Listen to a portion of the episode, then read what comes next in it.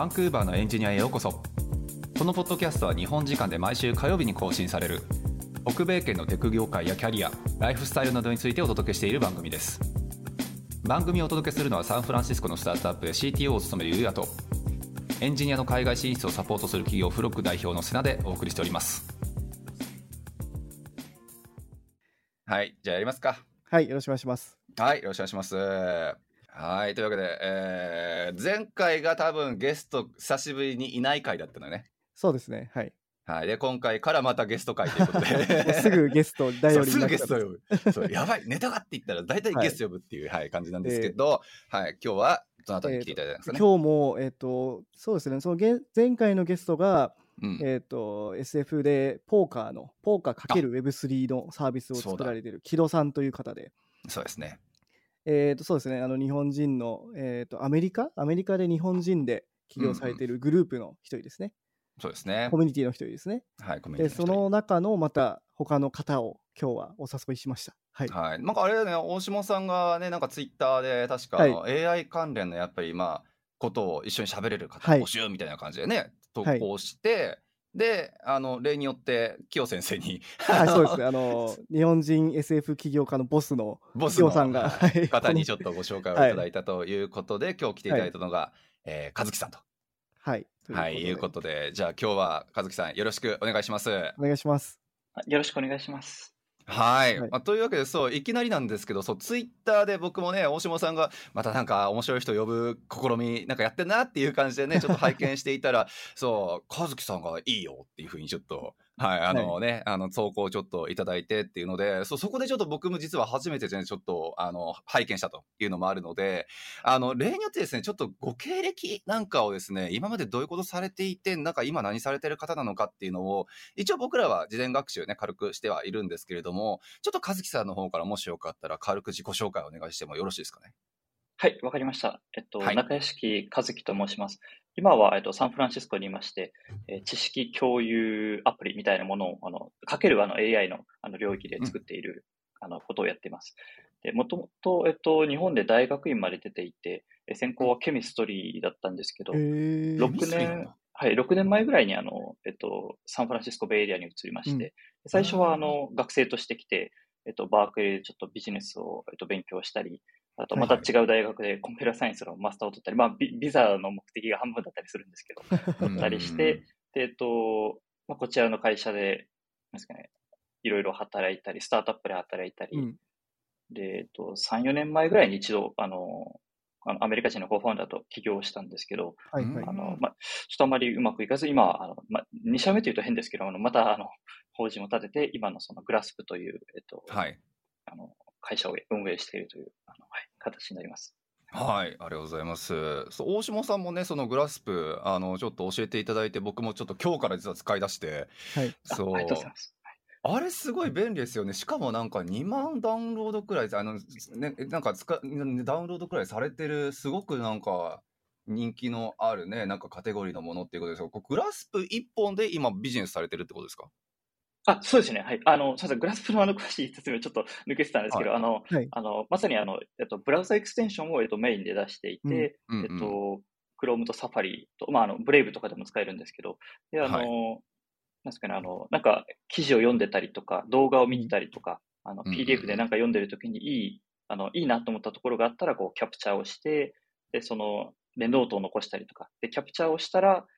まあ、自分のあの、なんですかね、データベースにたぶるんですけど、と同時に、あの、他のフォロワーだったり、他の人にもシェア、うん勝手にシェアされてて、うん。ちょちょっと怖い部分ではあるんですけど、まあ、シェアされてて、あ、この人こんなことを学んでるんだみたいなのが、こう、まあ、勝手に見える化されていくっていうような感じで、うん。で、今はちょうど、あの、Chrome エクステンションだと、えっと、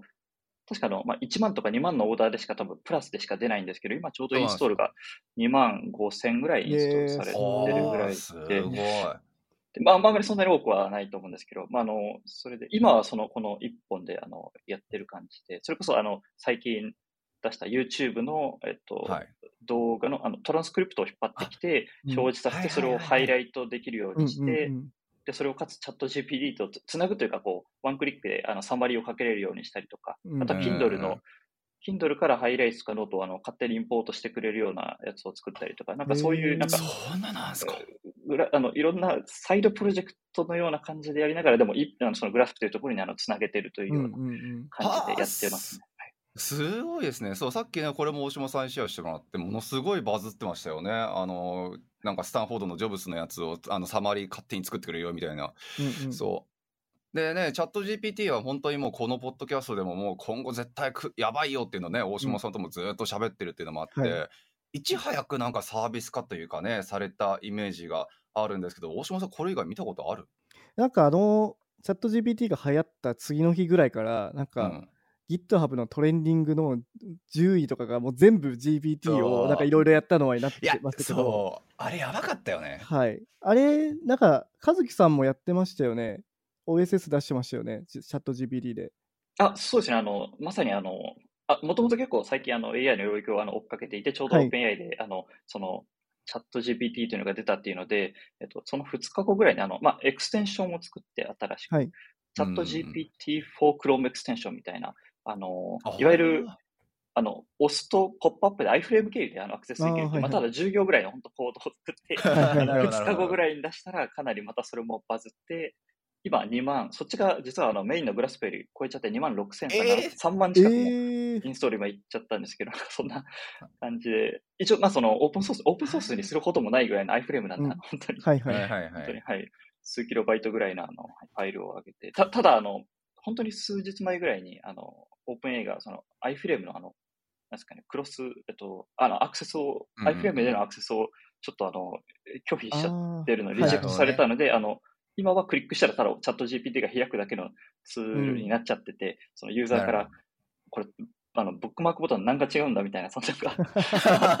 レビューが来たりとか。そうね、仕様変更されたからもうしゃあないやんっていう話ですよね。はい、なるほど、なるほど。なんか僕が見たので面白いなと思ったその OSS は、なんか Chrome とか、なんか Google で検索するじゃないですか。で、それも Chrome エクステンションなんですけども、検索した内容と右側にチャット GPT で質問した内容の答えが出るっていう。うんなんかそうだから常にその Google 検索すると、チャット GPT にもなんか裏側でこう聞いてるみたいな。なるほど、ね、そういうエクステンションとかもあったりとかして、あれ結構、はいはい、便利だなとか思ったりしましたけど、ね、なるほどね。まあ、Google にも聞いて、うん、そのついでにちょっと GPT にも聞いてっていうふうにして、はいはいはい、両方から情報収集できるよみたいな。まあまあ、ありそうっちゃありそうよね、確かに。はい。そう。でもね本当にバンクーバーとか、まあ、僕ら僕とか大下さんの周りのエンジニアもそうなんですけどやっぱり GPT が出てきてっていうのでやっぱこれ本当専門にね今後ちょっとサービス展開していくとか方々も相当増えるだろうなってなっていくっていうのもあったし、うん、あとこの間そうあのツイッター上でちょっとバズってたやつだと誰だったか忘れちゃったんですけど、まあ、SF のエンジニアさんかなんかがあのこれから GPT が流行っていくにつれて廃れていくであろう職業の6000みたいなね、まあ、ありそうじゃないですか、うん。はい。はい、そうむちゃくちゃありそうなやつ。そうその中にねやっぱりデベロッパーとか、本当になんかコピペしてきただけのコーダーみたいな感じのことをやっぱ書かれていたのもやっぱあって、ね、やっぱりこのエンジニアの業界っていうのに対してこの GPT がどうやっぱり侵食してくるのかとか、これから僕ら逆にどう活用していけばいいのかとか、ね、その辺もちょっとすごく気になる話題ではありますし、そう、あとね、結構実は、あの、AI っていう文脈で言うのであれば、あの、カナダがね、意外と結構 AI シティとして有名らしくて、そう、エレメント AI とか、あの、モントリオールの AI 集団がいらっしゃったりとか、あと、Google がね、一番最初にこう買収した会社で、名前忘れてしまったな。そう、まあそういうちょっと、Google が人工知能関連で大きくなった、きっかけになった会社からなんかもね、カナダの方から座ったりとかっていう分で、カナダにね、特攻されるエンジニアのうち、東海岸目指す人っていうのが、大体 AI とか ML、あの、ML エンジニアとか、うんうん、そうそういうのをね、目指してる人が多いっていうのもあって、で、このポッドキャスト聞いてる方々っていうのもやっぱり、いずれ海外にっていうふうに言われてる方もすごく多いだろうから、まあ、これからちょっと AI とかね、あの machine learning とか、やっぱりそういう文脈でこれからエンジニア頑張るぞっていう人たちもすごく増えると思うんですけど、和樹さんの周りとかはどうですか？やっぱり起業家として SF とかね、あのサンフランシスコなんてもはやもうトップ走ってるような tech 界隈のシティで、やっぱり AI がとか machine learning がとかっていうのが、まあ一時期バズワードみたいな感じでみんな起業バンバンしてたと思うんですけど、今も結構その波って来てますかね？もう今からエンジニア目指すなら AI だよみたいなそういう流れとかってありますか？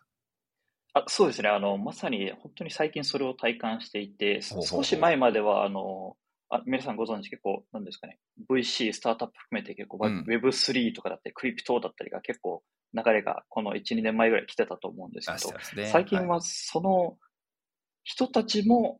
一部なんか AI にこう来たりとかうん。していて、なんかというのもやっぱりお金がそっちに動くと人もそっちに動く。まあ人がどっちが先かわからないですけど、まあ、お互いに追いかけ合ってるのかわからないんですけど、うんうんなんかそういう動きがあって、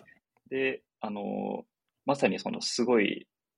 なんですかね、あの、駆け出しのエンジニアの方から、その、まあ、はいはいはい。すごい優秀な方まで、最近、例えば、えオープン AI にこう引き抜かれたりとうか。あうんの、すごいオファーで引き抜かれたりとかっていうのは、あの、聞いたりとかはしていて、なるほどですね。少しずつその AI を絡めようというような動きは、あの、スタートアップ、まあ、大企業を含めて結構聞いたりはします。うんあ、本当にこれ俺、本当なのかなっていうので、まあ、別のちょっと起業家さんから話ちょっと小耳に挟んだレベルなんですけど、結構なんか、え、ね、Web3 の文脈がすごく流行って、まあ、クリプトだ、DAO だ、ね、それこそ本当にまあ、ブロックチェーン全般を含め、絡めたオンチェーンビジネスやろうぜみたいなので、一発バブ、まあ、バズったじゃないですか、もう投資家海外でも。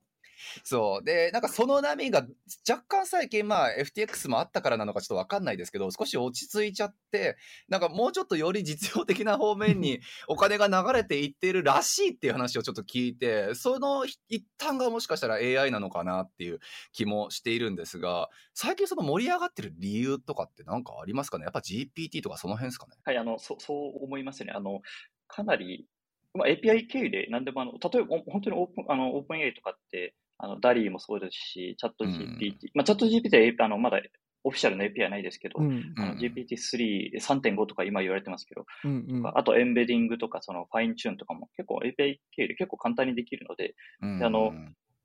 これは、あの、ちょっと個人的な、その、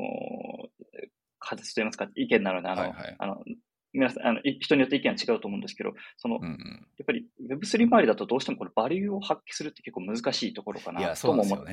ていて、ちょっとふふわっとしてるわけじゃないんですけど、ちょっとその、実際の実用生活でどこで使いますかっていうと、まあ、 DeFi とかいろいろあると思うんですけど、うんうのん AI がいいなと思うのは、その、ベーシックで例えば OpenAI を使えば、確かにいろんなプロダクトが今後、うぞうむぞうに出てくると思うんですけど、その、うん。 foundation は OpenAI が保ってくれてると言いますか？うんなるほどね。なそるほどねこの差はまさに実用性のところで、がなんか結構その、は流行る要因だったり、はいはいまあ、広がりやすい要因なのかなとか思ったり。なんかそれってあれかな？なんか最近言われてる MARS って呼ばれてるモデルアザーサービスみたいな文脈ですよね、それって。そのオープン AI とかがあの作っているモデル、AI モデルをどうこっちが使うのかとか、あそのーモデルをこう売るみたいな。なんか例えば、チャット、えー GPT-3 ですよね。GPT-3 も、なんか例えばなんですけど、留学業界に特化したものを覚えさせるとかもできるじゃないですか。で、そういうモデルも作ることができて、そのモデルを、例えば留学エージェントたちにこう売るみたいなこともできて、間違いない。まあ、実用性はやっぱそう思うとめちゃくちゃありますよね。うん。いや、本当に。そう、特にさ、結構北米圏ってその何かしらの分野に特化した専門業者みたいなのってむっちゃすぐ出るじゃないですか。あの、うちもだって海外就職とかビザとかっていう部分をなんか文脈にして、なんかサービス、あの、行ってきてから結構な割合でやっぱり、その、例えばビザ関連のあの質問やあのコンテンツマネジメントや顧客マネジメントに関してはうちを絶対使うべきだよみたいな。そうそういうなんか業者みたいなのって日本に比べても相当多いと思ってて。うん。そうなんかそういうところってそういうまあね今今大島大島さんが言ったような、まあ、留学なら留学とか、うんうんうん。なんかビザならビザとかさ、なんかそれのスペシャリストっていう人たちがどんどんその GPT とかね、その辺が API 化もしもされてくるんだったら、もうバンバンサービスとして多分作られてきて、どんどん食われるんじゃないかなっていう。置き換えにはなりそうですね。ねえそういうのもあって、だからまあ恐怖をやっぱり抱いてるね、人たちってもう正直一定数相当多いんじゃないかなっていうふうに思うんですが、逆にね、和樹さんの今いらっしゃるフィールドとかだとそれをチャンスと捉えて、やっぱりまあその会社だったり、そのサービスだったりっていう部分に、もう本当に今の時期だからこそバンバン打って出るぞみたいな、やっぱそういう時代の転換期みたいなイメージなんですかね。あそうですね。あの、まさに自分はかなり時代の転換期だなと思っていて、うんまさにその背景で、その、あの、チャット GPT のあのエクステンション、まあ簡単なやつですけど出してみたりとか、YouTube サマリーみたいなのをうんうんうん。出してみたりして、いろんなこう、ちょうどなんかアイデアを試して、で、ローンチしてみたいなのを繰り返していて、というのも、なんですかね、これまでは結構テッキーな人たちが結構その AI すごいよねって盛り上がってたのが、どっちかというと結構大衆側に本当になんかバリューとして結構一般の人でも、例えばジャスパーとかコピー AI とかって本当にコピーライティングを簡単にしてくれてっていうので、一般の人がバリューを恩恵を受けれるようになってきている背景もあって、結構その一般の人もあアテンションをかけてくれるので、そこを多分レバレッジかけないと、スタートアップとしては、マーケットからプルされないと、こう、しんどいところがあるので、なんかそういう背景で動いているっていうのはありますね。いや、そうか。マーケットに浸透したかどうかっていうのも大事ってことですよね。なんかそれこそ最近ね、ツイッター上でバズってるやつだと、なんか AI がやっぱ絵を描いてとかよくあるじゃないですか。そうそう。で、こんなクオリティの高い絵が AI で描けてしまうのかっていう部分に対して多分インパクトを受けてるのが今っていうね、あの時代だと思うから、じゃあそれになざってっていう形で今なんかスタートアップとかでサービス起こしたりとかっていうところも多分増えるだろうなっていう中で大島さんなんかもね今はそれこそ本当にスタートアップとしてっていう部分で、まあ、どういう事業をっていうのは今いろいろアイデアもね探されてるフェーズかなっていうふうには思うんですけど、はいはい、どうですか？やっぱり AI の部分に対してっていうのでやっぱりサービスや自分たちのなんか事業に生かしていきたいって思う習慣が多分多い時代だよね今って。いやそうですね。多分みんなやってなんかあのスタートアップの事例を調べてると、うん、大体どっかに AI 使ってますみたいな入ってるんですよね、どの企業も。なんか本当に使ってるのかわかんないけど、はいはい、まあ、それぐらいな AI っていうのは普通になってきてる一方で、なんかやっぱそう正しく使ってるのがどのぐらいいるのかなっていうのも疑問に思うところではありますね。ただなんか、ちょっとなんなんですかね、機械学習っぽいことをさせて、なんかややってるのもいっぱいあると思いますし、かたや GPT-3 みたいにもうすんごいなんか専門的なところでやってるものもあるので、うん、なんかそこがちょっとどどうなんだろうなと思って例えば自分が作るってなった時に、うん、やっぱ GPT-3 みたいなのは絶対作れないじゃないですか。もう超研究者がいないといけないから、まあね、でもその GPT が作あのオープン AI が作ったものを使うことができますよね僕らは。使って何かをサービスを作ることができるけど、どね、でもそうなると、うん、でもそれって誰でもできるじゃないですか。ああ、みんな、だから来年とか、はいはい、みんな多分、 ChatGPT を使ったサービスとかみんな思いついてみん同じようなのいっぱい出ると思うんですよ。で、その時は差別化どうすんのとか、とかはすごいあ問題になってくると思うんですよね。なんかこの間、ワイね、ワイコンで言うてたさ、あのプロップアイディアだったっけ？なんだったっけ tarpit idea です、ね、ターピットアイディアごめん、全然違ったわ。そうそうそう。まあ、誰でもね、思いつきやすい要素にアイディアに来年にはなっちゃってるよねって話ですよね。そう、思いやつ思いつきやすくて実現しやすいけど、その本当にマネタイズできるのとか、本当にスケールするのとか、そういうところは、えー、どどうどういうプレイヤーがこう勝っていくのかっていうのはすごい気になるんですけど、逆にそう、ね、だから和樹さんに聞きたいのは、今のそのグラスプですよね。まあ、グラスプって、あの昔あったエヴァーノート、これ聞いてる人も知らないかもしれないけど、エヴァーノートっていう自分のなんかメモとかをこう貯めておけるツールみたいな、はい、そういうウェブクリッパーみたいなものですよね、グラスプっていうのは。うんうん、ででそでそれをさらにシェアして例えば僕がフォローしている有名なエンジニアの人がどういうものをこうクリップしてるのかみたいなのを見れ見れたりとかもするサービスですよね。うんうん、でそういうサービスにどう AI っていうのを落とし込んでいくのかっていうのはすごい気になるところです、ね、確かに。俺もそれはちょっと思ってて、はい、たそのまあウェブクリッパーじゃなかったらそうグラスプ使ったのも本当今日一日なのでまだこれはちょっとじゃあ AI とかメールとか、まあ、AI とかの文脈ですごく便利だなって思うとこまでは実は言ってないんですけど実際そう、これどういうふうに AI のそのまあ技術っていうのをまあ応用されているのかっていうのは俺もすごく聞いてみたくて。あありがとうございます。あの、あ、はい、まずあの、ありがとうございます。エヴァーノートを上げていただいてありがとうございます。あの、エヴァーノートかけるツイッターみたいな印象を受けるっていう人もいたり、エヴァーノートかけるツイッターかけるちょっと GitHub みたいな雰囲気がある。オープンソース用アナレッジみたいな感じで。っていう方がまず前提として、そそういう感じのプロダクトなんですけど、えっと、AI のところは、えっと、現状ですでにまあいくつかあるのと、えっと、今まさにちょうど ちょうど今コーディングしたところなんですけど、やってるのが1個あるっていうので、えっと、現状あるのは、えっと、まあ、ハイレあの、エヴァーノートのクリッパーっていわゆるウェブページ全部をクリップしちゃうんですけど、我々は本当に大事な箇所だけをあのクリップしていて、で、そのクリップしたものとノート、自分の残したメモだったり、コメントみたいなのを combine して summary をかけるっていうのが1個あるんですよ。なので、パーソナライズされた、えっと、 summary を作ってくれる。なので、あの人によって結構その大事だと思った箇所って違うので、それをもとに summary をかけてくれて、他の人のが何て思ったかどう思ったかって summary もなんか見れるっていうので、人によって summary が違うっていうのが、えっと、一つの、まあ、それはあの、あの、オープン AI のあの API で叩いてるだけなんで、まあ、ちょっと上に乗ってるだけの話で、で、もう一つが、えっと、ライティングの部分で、えっと、その貯めたものをもとに、そのデータを、あの、使って、我々のユーザー50%以上があのライターでニュースレター書いてたり、ブロガーだったりするんですけど、なんかその背景でその、やってることっていうと、こう、貯めていい、いいなと思ったものを貯めて、それをもとになんかそのニュースレター書くとか、ブログ書くなんですけど、それをプロセスで、なんかこう、今日、今週学んだことみたいなまとめてみたいな感じでこうまとめてあげたりとか、そういう感じのライティングでちょっとあの使ってもらったりっていうのがもう一点あるのと、なるほど。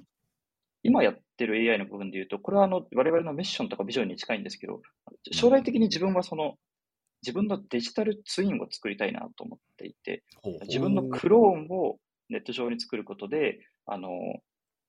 自分に聞かなくても、あの、そのモデルに聞いてもらったら、あの自分が知ってることとか大事だと思ったことっていうのにアクセスできるようにしたいなと思ってて。なるほど。で、な、なん、はい。なんでかというと、その自分に二十歳の時に硬膜下血腫で死にかけた経験があって、左足がしびれて、あの緊急入院、緊急手術して、あの死にかけたことがあって、その時からずっとそのどうやったら世の中に貢献できるかなとか、誰かの役に立てるかなと思って、うん、なんでこう自分が学んでる時に学びながら誰かの役に立てないのかなとか、なんかその自分の脳にある情報をどっかに落とし込んでおけば、例えば自分が死んでからも孫だったり、まあ、ひ孫だったり、その100年後の人でも、その自分の、自分が、なんですか、その当時生きた人が大事だと思ったこととかにアクセスできると、あの、まあ、自分が生きた意味をこう自己肯定できるというか、うん、あの自己満足できるなと思っていて、な、ね,、んかそういうモデルを作りたいなっていうので、その一つのアプローチとして今のグラフスポをやっていて、で、はは。その今、ちょうど今作っているところは、あのこれがいつそのあの公開されるか分かんないんですけど、はいはいはい、あそのこのこの収録がいつ公開されるか分かんないですけど、その時に自分たちがあのローンチできてるか分かんないんですけど、その、はい、それは公開してもいいんですか、はい、あの例えば、多分1月の前半ですけど、もしそれがローンチされる前でも公開しても大丈夫ですか？あ大丈夫です。多分今週今週か、まあ、あの来週ぐらいにはも出ると思うので。あ、はい、あじゃあもうね、はい、多分出てる。はい、であの多分出てると思うんですけど、その今自分って結構学んだことがまあ1万とか2万ぐらいたまたまってて、うん、そのハイライトとかノートとして、で、それをえっと、オープン AI にエンベッドさせて、データを embedding っていうのができるんですけど、最近オープン AI がそのエンベッティングを100分の1ぐらいの値段にしてくれたので、なんかすごい安くこう embed して、いわゆるいわゆるベクトルサーチ、 vector search が簡単にできるっていうので、安く早くできるっていうので、それを使って、えっと、なんかクエリ、なんか例えば、本当にそれのちょっと自分たちが目指しているそういう簡単なものを、簡易的なものを作ろうと思って、例えば、なんか、 knowledge management についてなんか知ってるって聞くと、そのクエリをうまく prompt engineering して、その、いわゆるその embedding させたやつで、あとクエリサーチさせて、ああとベクトルサーチさせて、それをうまく今度はジェネ、あの、いわゆる GPT-3 とかで generate させつつ、こういうのを学んだよみたいなのを返しつつ、なんかそのソースはこういうのだよみたいなのができたら面白いかなと思っていて、そのチャットレベルまではいかないものの、その、なんか、その自分が知ってる、自分が学んだことというデータベースをもとになんか聞けるみたいなのができたら、ちょっとそこに近いところに行けるのかなと思っていて。えー、じゃあ、例えば、じゃあ僕がそのフォローしてる、なんか、なんか有名なエンジニアの方とかいるじゃないですか。その方が貯めたもの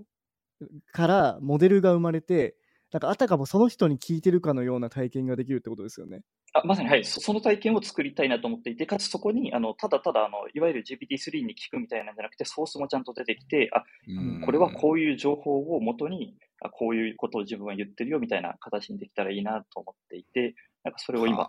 一応、ある程度はもうできてるんですけど。すごい、できるんだ、もう、それが。いや、すごいよね。聞いてると、なんか自分のクローンがもしかしたら、ね、なんかウェブ上とかネット上とかに上がってるかもしれないってなると、それはそれで気持ち悪い感じもするけど、いや、すごいな。え、それってまさにさっき僕が言ってたモデルアズアサービス的なものなんですか？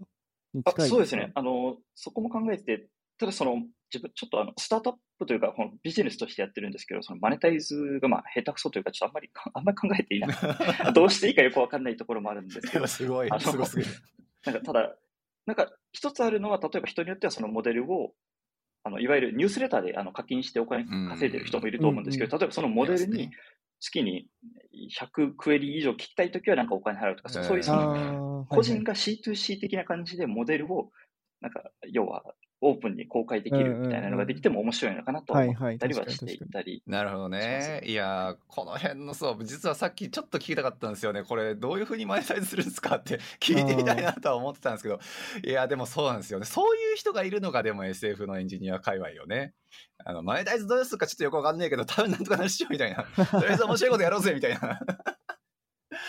いや、素晴らしい。でも、あれですね、やっぱり使命感なんかもちょっと背景のね、お話を聞いてると、なんか2.0時代のなんか元のウィキペディアのなんか思想がちょっとあるのかなっていう、ね、なんかウェブウェブ上にね、ある知っていうか、知あの知能っていうか、あの、うん、知というのも、まあやっぱり集約させようっていうので、もともとね、始まったのがやっぱりウィキの概念やと思うし、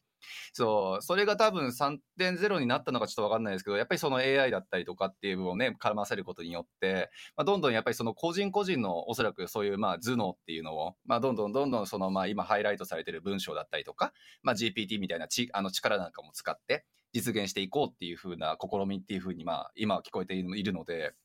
そう、いや、こういうやっぱりちょっと次の時代を見てる人たちっていうのはちゃんといるんだなっていうのが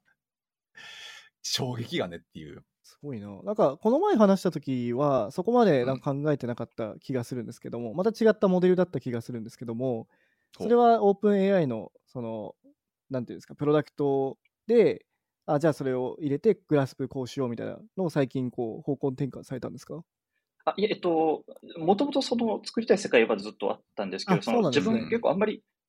えっと、エンジニアリングは勉強してるんですけど、そのあんまり技術的なところ、あんまりそいわゆる AI とかがどこまでできるのかっていうのはあんまりこれまで知らなくて、ただでもこういうデータを貯めておけばいつかそういうのができてできるだろうとずっと思ってはいて、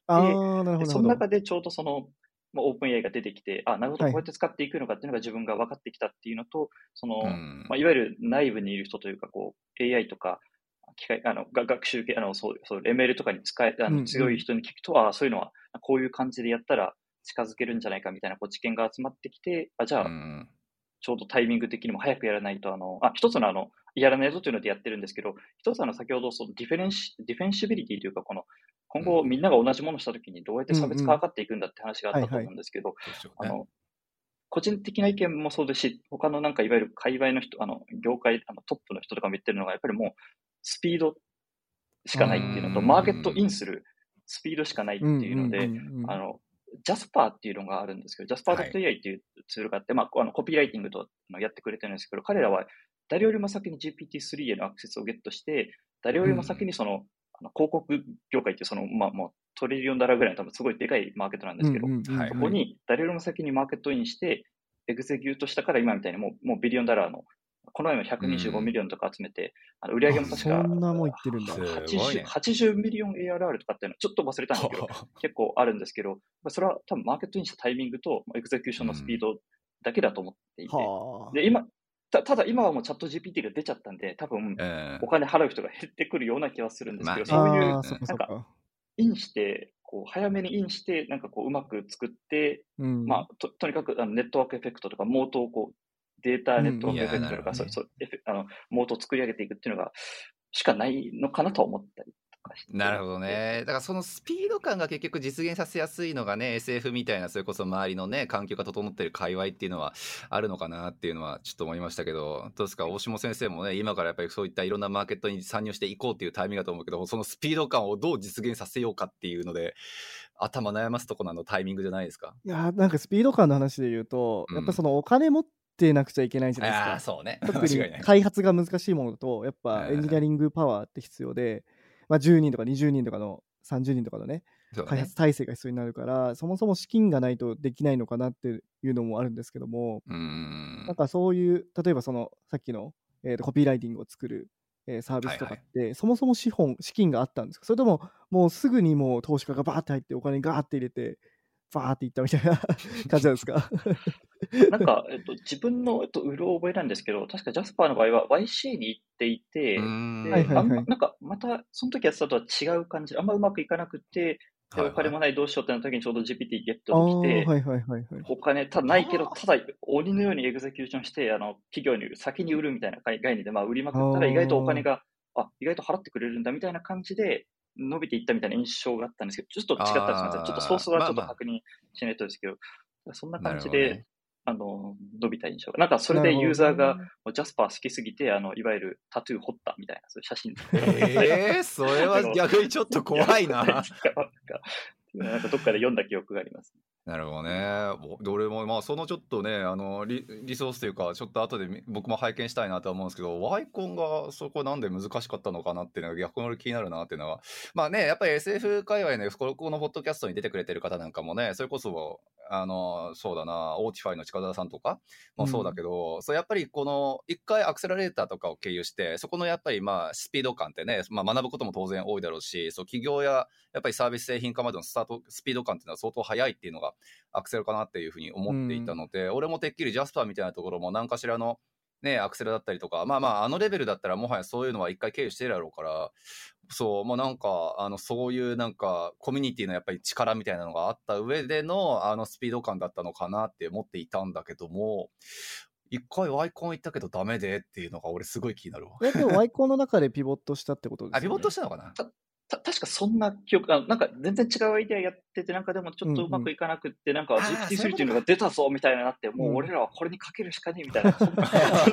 話だったような、すみません、ちょっと確認した方がいいんですけど。はいうん、でもやっぱりそうじゃない？そうお金がやっぱりあるところがやっぱりスピード感あるのはそれは間違いないよねって話だよねきっと、あとなんか信じてやりきる力みたいなのもありますよね。あ間違いない。本当そうだよね。だってさ、うん、そう Web3 系も全般そうだし AI 系も全般そうだけどこれ今後来るっていうのに対して全振りできるかっていう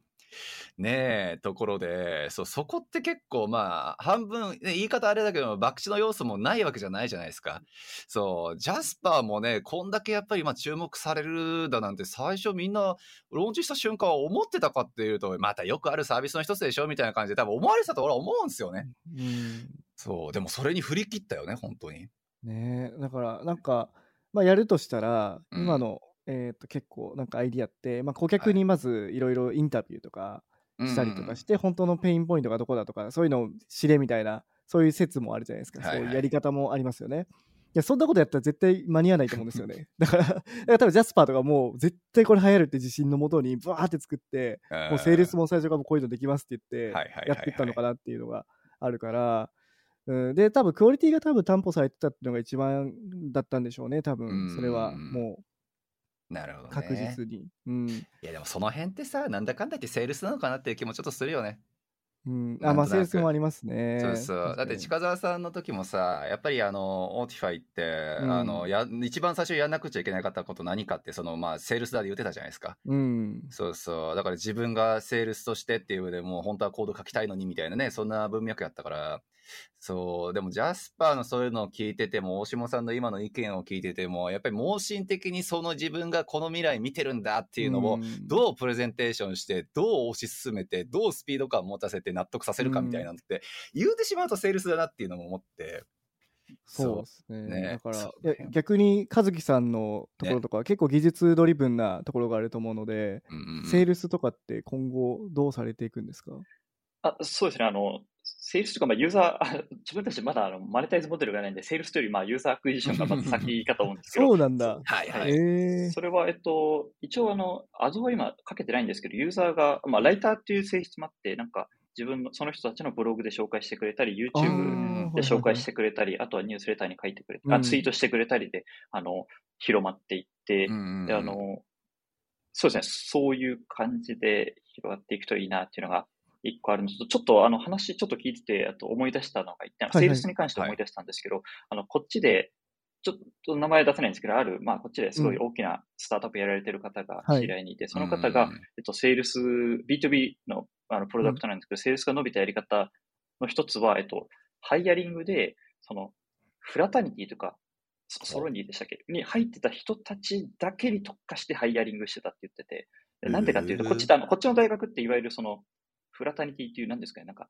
部活というか、なんていうんですかね、そのもう、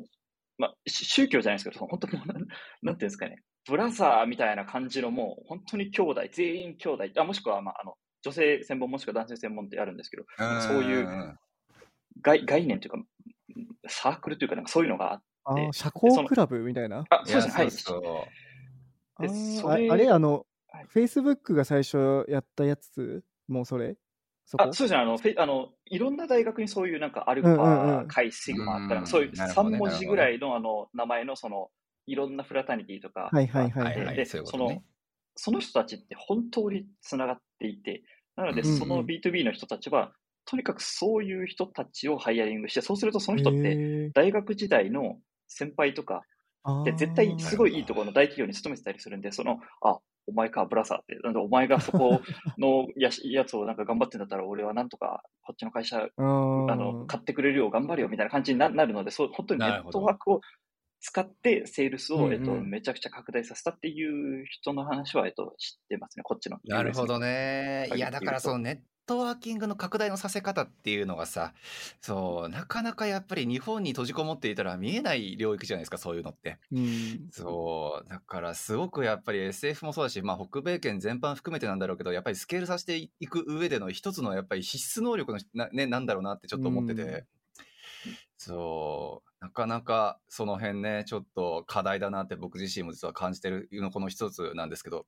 あのもう時間もそろそろだと思うんで、あ、ね。はい、あのちょっとこれこの話題をちょっとタイトルにもしたい話題なんですけども、おおチャット GPT とか、まあ、GPT-3 とか、なんか GPT-4 も出るみたいな話とかもあって、うんうん、今後どんどんね、AI がいろんな、え特に今、 generative AI って言って、なんか画像だとか、はい、まあなんか文章だとか、あとはプログラミングとかも書けるようになってきて、うん、で今後ねこの、このポッドキャストを聞いてる方は、あのこれからエンジニアになる方とか、今エンジニアをやってる方が多いと思うんで、そうですね、結構恐怖に感じるところもあると思うんですよね。おなるほど。で、ちょっとこの話題ですね、あの人工知能が進化すると、エンジニアはいらなくなるのかっていうのを、ちょっと 和樹さんに聞いてみたいです。意見をね、意見を、あくまでね。はい、あくまで。はい。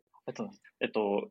結論的に言うと、絶対エンジニアの方は今後も必要だと思っていて、というのも、あの、ただ、あ自分ってあの、実はあの、今コーディングしてるんですけど、あの、グラスパージュの前って特にコーディング経験なかったんですよ。なので自分でゼロからスタックオーバーフローとか見て学んで今、あれを全部作ったんですけど。すごいな。ただ最近すごいやってるのが、あの、すごい実感としてもあるんですけど、ググる回数が本当に減ったなと思って、全部チャット GPT に聞くようになっちゃったんですよ。なので、コーディングで、と、わからないことがあると、えっと、チャット GPT に聞くと大体コード書いてくれて、ああ、こうやるんだっつってこう、コピーしたり、もしくは、うんうん、えっと、GitHub のコーパイロット、コパイロットでしたっけ？を使ってるので、勝手にも、なんか、サジェストしてくれるので、そうですよね。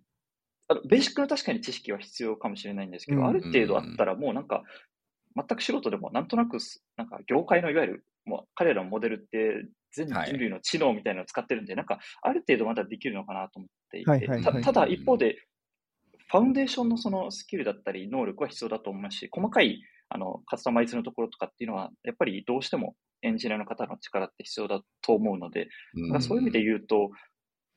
どちらかというと、その本当に電卓ができた時に似てるのかなと思っていて、電卓ができたからといって、あの誰かの仕事が奪われたわけじゃなくて、やっぱりその上に新しい仕事ができて、もっとこういいあのものを作っていこうよみたいな話、あのいわゆるツールでしかないので、なんか、うん。まあ、ある程度確かにサポートはしてくれるけど、主体となるのはやっぱりデベロッパーの方なのかなっていうのは、その関係はなかなか今後も変わりづらいのではないかなとは個人的には思ってますね。ただ、優秀な研究者がそこを変えようと頑張っているのも事実だと思うので、まあ、どうなっていくかっていうのはちょっと、あの素人の自分たちと分かんないんですけど。なんかレベル感もあると思っていて、特にあの、まあ、ジュニアとかね、その入りたての方々って、割となんかコピペに近いようなコードを書くことが結構多いと思うんですよね。うんうんうんでそういう仕事はもしかしたら置き換わっていくのかなとか思うんですけども。で、はい、一方でそのアーキテクチャから設計したりとかそうなんですかね、デザインパターンをこう突き詰めてそのこの会社にはこういうパターンがいいみたいなのからかけるエンジニアの人は、まあ、変わらないのかなとか思うんですけどもその辺ってどうですか？あ、えっと、本当にそう思いますね。あの、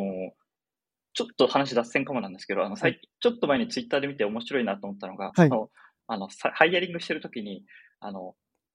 コーディングあんまわかんないけど、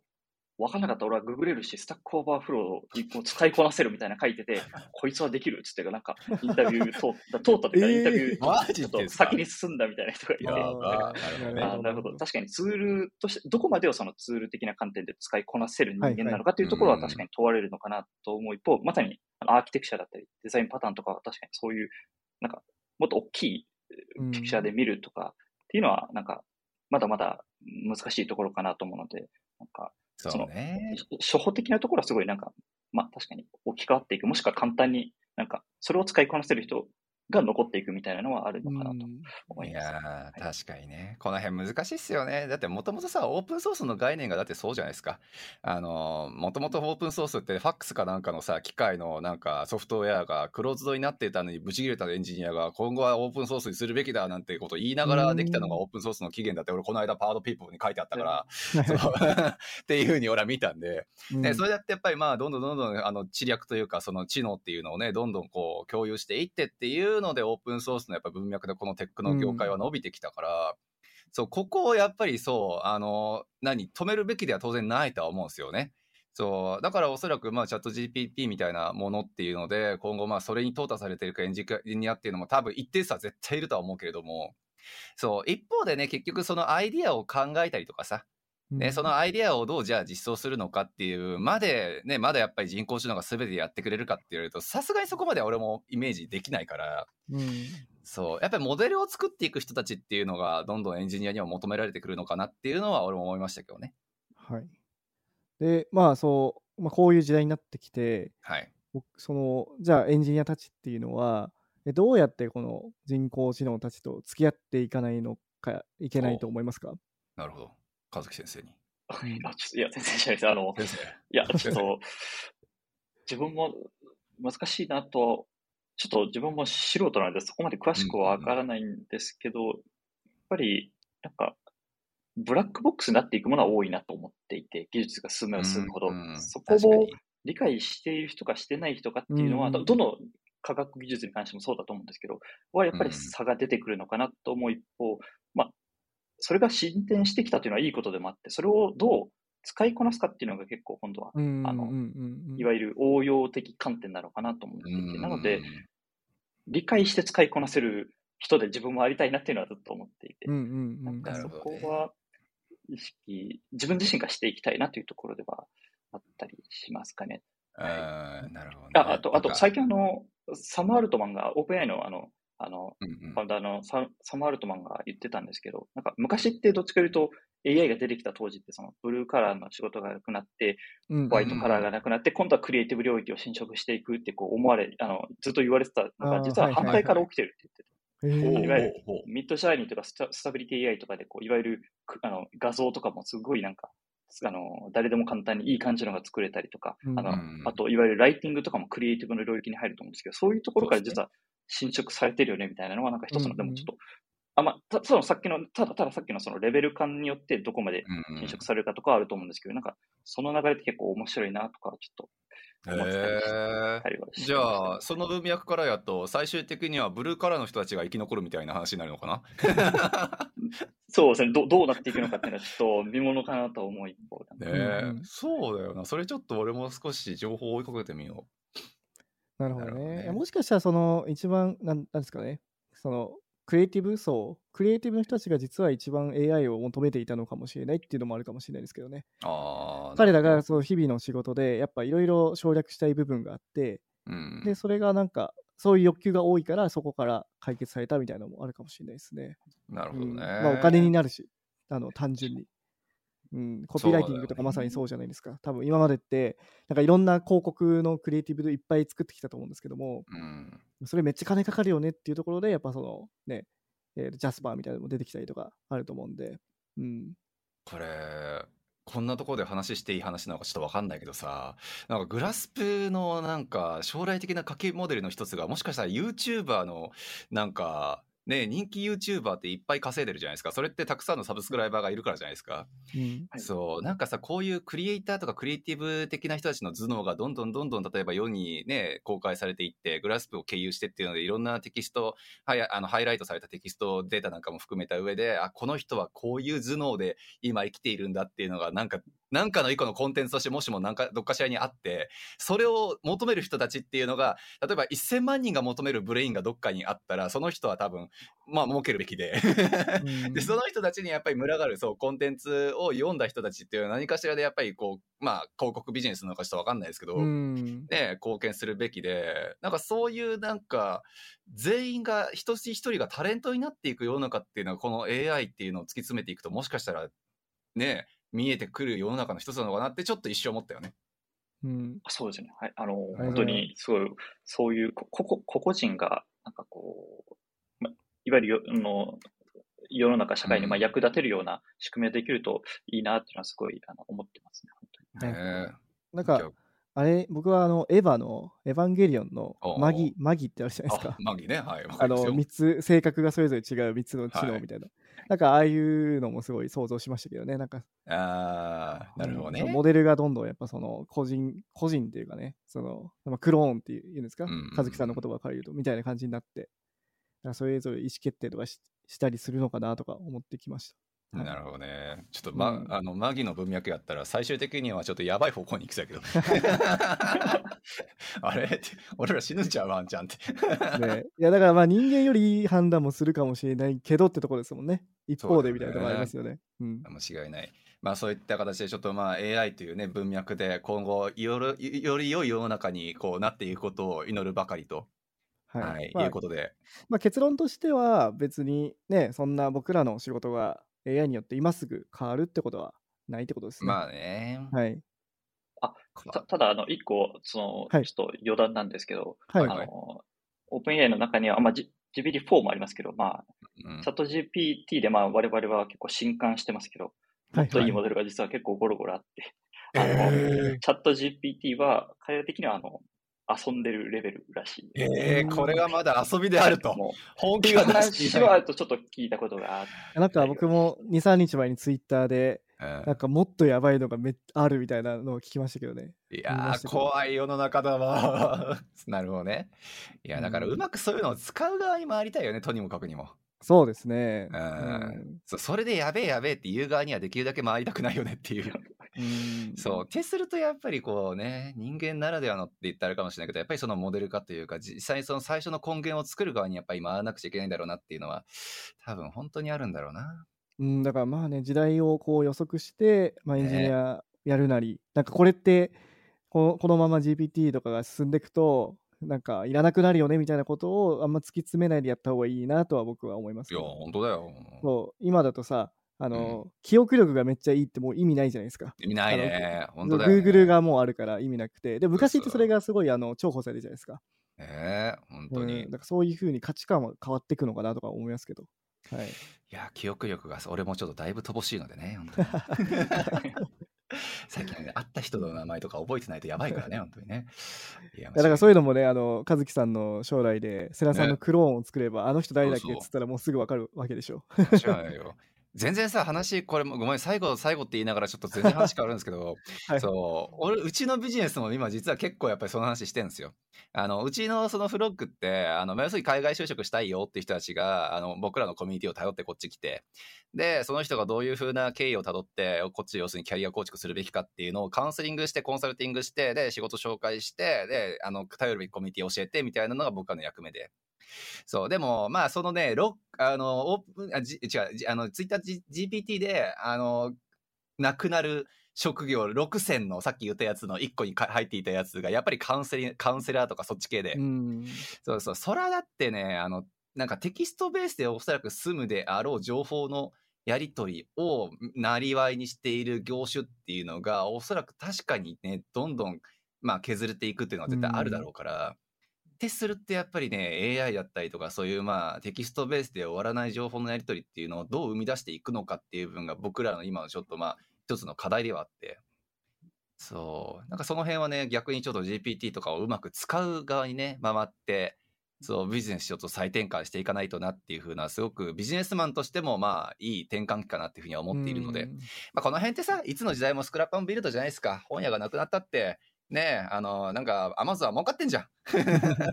まあ、みたいなとこなんじゃないですか、やっぱ。はい、そうですね。はい。というわけで、まあ、うまいこと転換していきましょう。はい。で、じゃあ、さ本当の最後に、えっ、ー、と、うん、じゃあ、和樹さん、なんか今、あの、告知とか、なんか、あの、これ、伝えたいとか、なんか、例えば、あの、採用してるとか、なんかありますか、うん、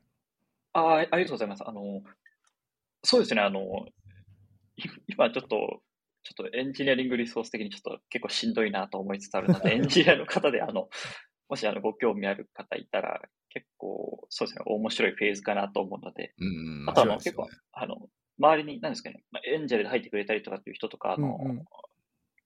なんか興味持ってくれてる VC とかも面白いところがあったりするので、うんうん、なんかもし興味あればというところで、あ、あそうですね。そ、それでちょっと思い出したんですけど、あの、はい、本当今の時代だからっていうのもあると思うんですけど、スタートアップのもし方が聞いてるとしたら、本当 AI とかジェネラティブ AI っていう文脈が入るだけで、本当にトップティアの VC から連絡が来るぐらいの時代なんですよ。自分も別にトップティアの VC 方も絶対興味持たれるようなレベルの人間ではなく、スタートアップで、まあな、なさそうな印象なんですけど、それでも、それこそアクセルとかセコイアとか、あと、ベッセバー BP なんかグレーロックとかの人とから結構興味を持ってくれてはいて、なので、なんか結構、今、もしやられてるんであれば、この領域で目立つと、なんか、面白いことが起きるんじゃないかなっていうのは思ったりします。はい、いや、素晴らしい。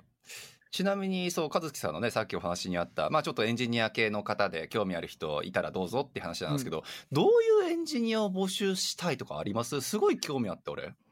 あ、はい、あのフロントですね。あの、やっぱフロントなんだ。フロント、あの、ちょっとアイデアは結構あって、多分、はいはいはい、今のフェーズだとユーザーベース的に考えても、バックエンドというか、やっぱりフロントでいろいろもう、うん、まあ、ネクストとか、あの、はいはい、そういうのでゴリゴリ書いて、なんかいろいろやっていきたいなみたいなところもあるので、なんか、なるほど。本当に、経験というよりかもう熱意みたいなところで、一緒に共感してやってくれる人のが、あの、全然シニアとかジュニアとか全然自分は関係ないと思って、自分がそもそも経験ないところからスタートしているので、なんかそれよりか熱意があった方が絶対続けられるのかなと思うんかそういう方がいれば。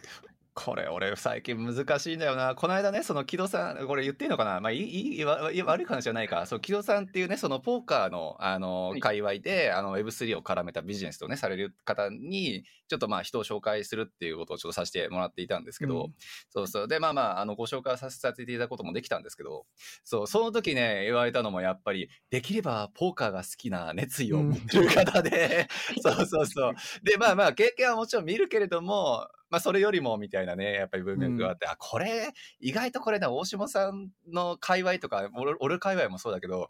自分がどういう方面に熱意を持っているかっていうのを、どんどん周りにアピールしていくっていうのが、実はアメリカ入門の第一歩なのかなって最近思うようになったのよね。そう、だから和樹さんのね、話を今聞いてたのが、その熱意っていうのってなかなかその、ね、伝えようと思わないと伝わらないところじゃないですか。